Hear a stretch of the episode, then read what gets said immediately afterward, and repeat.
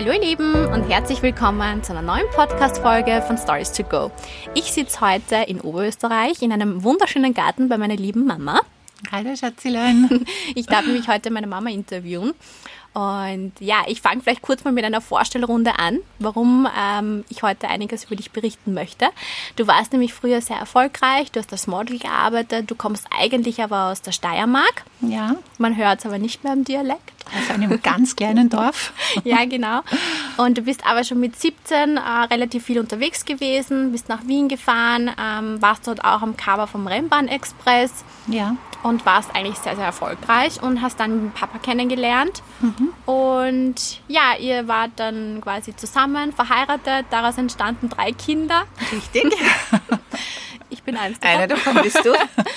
und ähm, ja, ihr habt euch aber scheiden lassen vor 23 Jahre. 23 ja, Jahre. Ja, ja. Und ja, ich habe ein paar Fragen von meiner Community gesammelt, die ich dir heute stellen möchte. Gerne. Und zwar, ähm, wie bist du generell? Du wohnst ja jetzt auch teilweise in Wien. Wie mhm. ist es mhm. dazu gekommen? Mhm. Eigentlich aus beruflichen Gründen. Ich darf jetzt zwei Wohnsitze haben. Freue mhm. mich natürlich sehr, dass ich diese schöne Stadt wieder erleben darf, so mhm. wie ich mhm. sie ja damals schon erlebt habe, als ich noch jung war, aber auch das Landleben in Oberösterreich genießen kann. Und ich muss sagen, ich genieße es auch, weil wir können uns so auch spontan mal auf einen Kaffee treffen. Ja. Und das ist schon schön zu wissen, dass noch ein Familienmitglied in Wien ist. Und ähm, oft ist auch die Frage gekommen, wie war es für dich mit drei Kindern und dann noch mit einem Künstler verheiratet zu sein? Was hast du während der Zeit vielleicht erlebt oder wie war es für dich? Naja, vorher war es natürlich ein komplett anderes Leben vor den drei Kindern. Da war ich ja viele Jahre mit einem Papa auf Tournee. Ich habe eben die Lichttechnik gemacht. Also ich war äh, integriert in seine ganzen beruflichen Tätigkeiten, habe auch das Management gemacht und dann hat sich das Leben natürlich verändert, als ihr drei da wart, weil der hauptsächliche Fokus natürlich an, äh, bei mhm. den Kindern lag. Ne? Mhm. Aber du misst die Zeit jetzt nicht, oder? Nein, es, es war alles, hatte seine Zeit und, und alles war schön. Also ich bereue keinen einzigen Schritt, den ich in dieser Hinsicht getan habe.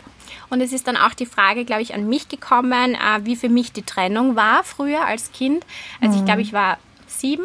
Ja, sechs, sieben. Volksschulalter. Und ich, äh, mein Empfinden war es jetzt, glaube ich, nicht so schlimm, weil ich glaube, wir waren es gewöhnt, ja. ähm, dass der Papa halt viel unterwegs war und immer auf Konzerte war. Und wir haben ja trotzdem noch ein sehr, sehr gutes Verhältnis und hören uns täglich und wir treffen uns auch. Also es war jetzt, glaube ich, nicht so schlimm für uns Kinder.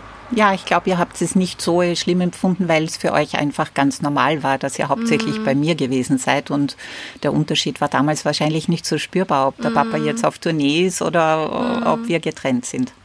Und generell so das Modeln von früher, hat sich das zu heute ein bisschen verändert? Oh ja, das hat sich sehr verändert. Also man muss ja bedenken, früher gab es ja weder Social Media noch mhm. Facebook, Instagram oder sonst irgendetwas.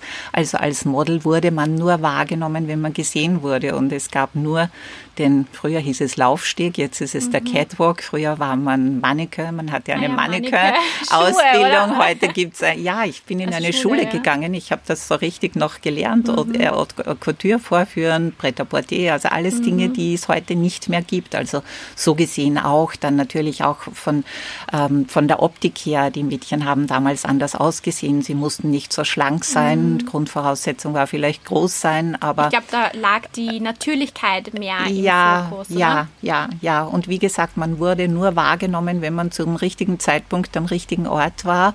Man hatte als Medium, ja, wie du vorhin mhm. schon gesagt hast, äh, die Presse. Damals war es mhm. der Rennbahnexpress und ja, das war es dann auch schon. Deshalb sagt die Mama jetzt auch immer zu mir, Tatjana, du musst dorthin gehen, weil es ist sicher gut für dich. Und ja. also sie, sie, sagt immer, ich muss unbedingt dorthin schauen, nur, nur auf ein kurzes Hallo. ja, das hat sich so verankert, weil früher war es so, wenn ja. man dort war, wenn man präsent war, dann wurde man wahrgenommen, dann hat man Aufträge und Jobs gekriegt. Und ich habe doch sieben Jahre lang hauptberuflich davon leben können und eben nur, weil ich vor Ort war. Und jetzt war ja gerade so im Fokus die Corona-Krise. Ähm, da ist eine Frage gekommen, wie hast du die Corona-Krise genutzt, um besser zu werden? Was hast du gemacht? Hm, naja, mein, mein, äh, mein erster Weg war wieder zurück ein bisschen aufs Land, mhm. auch wenn bei mir jobmäßig alles relativ normal weitergegangen ist und ich ohnehin schon immer sehr bewusst äh, das Leben, die Natur äh, geschätzt habe und sehr dankbar bin für Kleinigkeiten, wenn ich jetzt meinen Salat im Garten anpflanzen ja. darf oder äh, so ich wie jetzt. jetzt überall die ganzen Töpfe, überall ist Salat drinnen und sie hat alles angepflanzt, damit wir uns eigentlich selbst versorgen können. Ja, und auch so ein kleines Tierreich geschaffen. Ich freue mich, weil eine Wildente ist bei uns ja. eingezogen, die äh, nistet gerade ja. bei uns am Teich. Also das sind natürlich Kleinigkeiten, über die ich mich sehr freue, mhm. über die ich sehr glücklich bin, dass ich das erleben darf. Ähm, wobei ich aber schon sagen muss, also ich habe das auch vor Corona schon sehr geschätzt und, und bin da mit sehr offenen und bewussten Augen ins Leben und durch die Natur gegangen. Das stimmt, ja. Und jetzt eine Frage an uns beide. Mutter-Tochter-Konfliktthemen und Meinungsverschiedenheiten. Also wir haben ein bisschen überlegt, was wir darüber erzählen könnten und im Endeffekt ist uns eigentlich fast nichts eingefallen. Wir haben so jetzt keine... Das Einzige, was meine Mama nervt, sind, wenn ich Stories poste, wo ich dann zum Beispiel mein TikTok-Video online stelle. Ja. Wo sie dann, dann immer schreibt, das geht nicht, Tatjana, sowas kannst du nicht posten. Und ja, für mich ist es halt lustig.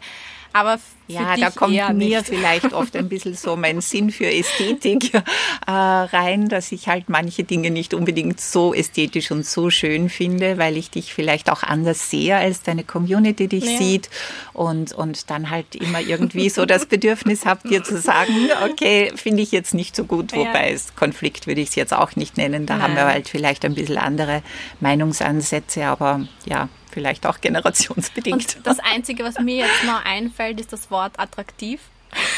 Ja, da glaub, haben wir ganz unterschiedliche Wahrnehmungen, genau, weil, weil vor allem was Männer betrifft. weil ich verstehe unter attraktiv, wenn jemand schön aussieht und erfolgreich ist, aber auch schön aussieht. Naja, für mich ist Attraktivität ein bisschen weiter gefächert. Für mich gibt es auch eine geistige Attraktivität. Das heißt, die optische ist natürlich schön, wenn die da ist. Wenn sie kombiniert ist mit der Optik und, und mit der geistigen, ist es schön. Mhm. Mit emotionaler dann vielleicht noch eine zusätzliche Draufgabe. Aber ich finde durchaus auch Menschen attraktiv, wenn sie, ähm, ja, wenn, wenn sie geistig etwas bieten können und nicht nur optisch. Aber sonst haben wir eigentlich keine Meinungsverschiedenheiten. Ja, komisch, Und, oder? generell, wie war euer Verhältnis früher in der Pubertät? Also ich muss sagen, es war sehr eng, glaube ich. Ja. Mhm. Ich war ja lange zu Hause, ich habe ja nur Am studiert. warst du da, ja. Ich war quasi hier mhm. bis 21. Ja. Mit 21 mhm. habe ich mein Studium abgeschlossen. Mhm. Alle anderen sind vorher schon ähm, flügge geworden. Ja, ja, ja. Und wir haben, glaube ich, viel Zeit miteinander verbracht. Ähm, viel tröstende Zeit vielleicht ja. auch, wenn ich das sagen darf, weil genau mir ich war ja oft immer sehr traurig, weil ja. ich ja gemobbt mhm. wurde mhm. und mhm ja, es war keine schöne Zeit, die Schulzeit. Da habe ich eh mal einen Podcast auch mit meiner Schwester aufgenommen. Mhm. Und äh, es ging halt hauptsächlich um meine Figur, warum ich so schlank bin. Und die Mama hat mir immer mhm. motiviert dazu, dass ich da drüber stehen soll. Mhm. Ähm, auch wenn man nie so drauf hört, was die Mama meistens so sagt. Ähm naja, vielleicht darf ich da noch dazu sagen, also dass es mir als alleinerziehende Mama äh, immer ganz wichtig war, dass ihr auch einen Ansprechpartner habt, wenn ihr von der Schule nach Hause gekommen seid. Du erinnerst dich wahrscheinlich noch, mhm. es war immer Stress stressig. Ich habe immer frisch gekocht. Es gab mhm. nie aufgewärmte Sachen oder Fertiggerichte. Und äh, dann ging ich um seine, wir hatten so einen runden Tisch. Der mhm. eine hat Deutsch gelernt, der andere Englisch, äh, mhm. Mathematik. Ich habe jedem geholfen. Und es war für mich dann aber auch ganz wichtig, eure Geschichten, ähm, also für euch da zu sein. Nicht, dass ihr jetzt nur versorgt seid mit mhm. Essen oder, oder, oder erledigten Hausübungen, sondern einfach, um zu wissen, was beschäftigt euch gerade? Wo sind eure Probleme? Woran mhm. denkt ihr? Wie geht es euch in der Schule? Und das ist aber jetzt auch noch so geblieben, weil ich kann mir erinnern, ich habe während meiner Zeit in Wien. Jeden Tag, wenn ich in die Arbeit gefahren bin. Musste ich um sieben schon genau. fertig sein. Und, da habe ich in der Früh meine Mama immer angerufen ja. und wir haben einfach irgendwas ja. äh, geredet. Ich habe eine halbe Stunde jeden Tag in der Früh eingeplant schon. Ich bin früher aufgestanden, dass ich fertig war. Habe es mir so ausgerechnet, dass wir telefonieren können. Und dann habe ich mir jeden Tag in der Früh eine halbe Stunde. Sorgen, Probleme, Wünsche, Zukunftsvisionen von dir angehört. Wir haben aber auch viel gelacht über sinnlose Themen, die, glaube ich, nur wir zwei die verstehen. niemand verstanden hat, außer uns beiden, wo nur wir beide haben lachen können. Ja.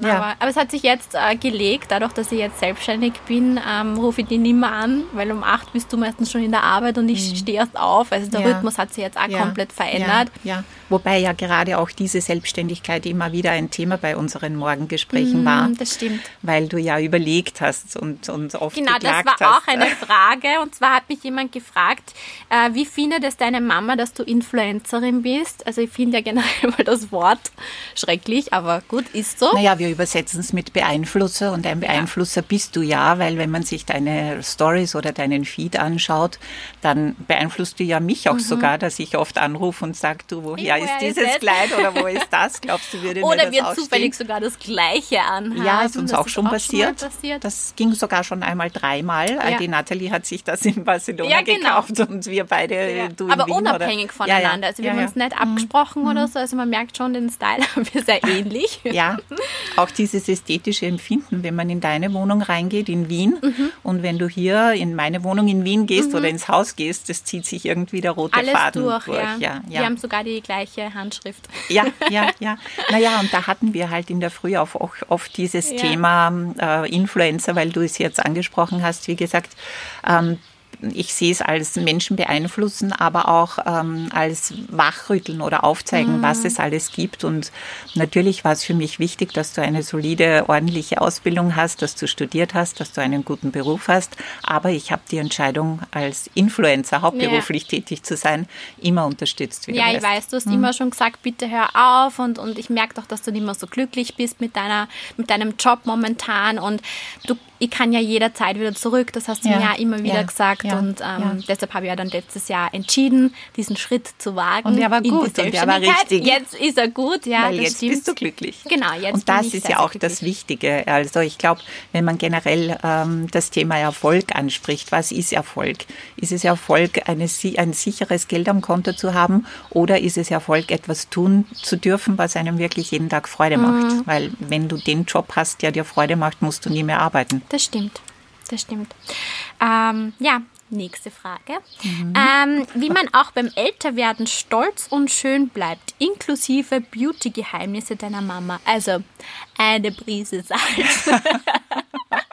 Also stolz und schön, die beiden Ingredienzien kannst du wegtun. Beauty-Geheimnisse, wie du ja weißt, habe ich überhaupt keine. Nein, also die ich war noch nie in einem Kosmetikstudio. Ich habe Nivea-Creme. Für mich ist es wichtig, gepflegt zu sein, mhm. wie du vielleicht oft auch bei meinem Outfit. Mhm. Das wäre vielleicht noch ein äh, Konflikt gewesen, wo du oft gesagt hast, du verstehst nicht, warum ich mit High Heels im Garten stehe und Rasen mähe. Oh, das muss ich auch kurz erzählen. Also die Mama äh, liebt High Heels. Sie trägt eigentlich immer hohe Schuhe, obwohl sie schon sehr, sehr groß ist ist sie mit hohen Schuhen noch größer. Ähm, aber sie geht sogar mit den hohen Schuhen den Berg rauf zu unseren Großeltern, die dann immer wieder schimpfen. Aber, aber, das kommt daher, weil es mir als Kind verboten wurde. Ja. Ich musste immer Schuhe tragen, die bequem und praktisch waren, ja.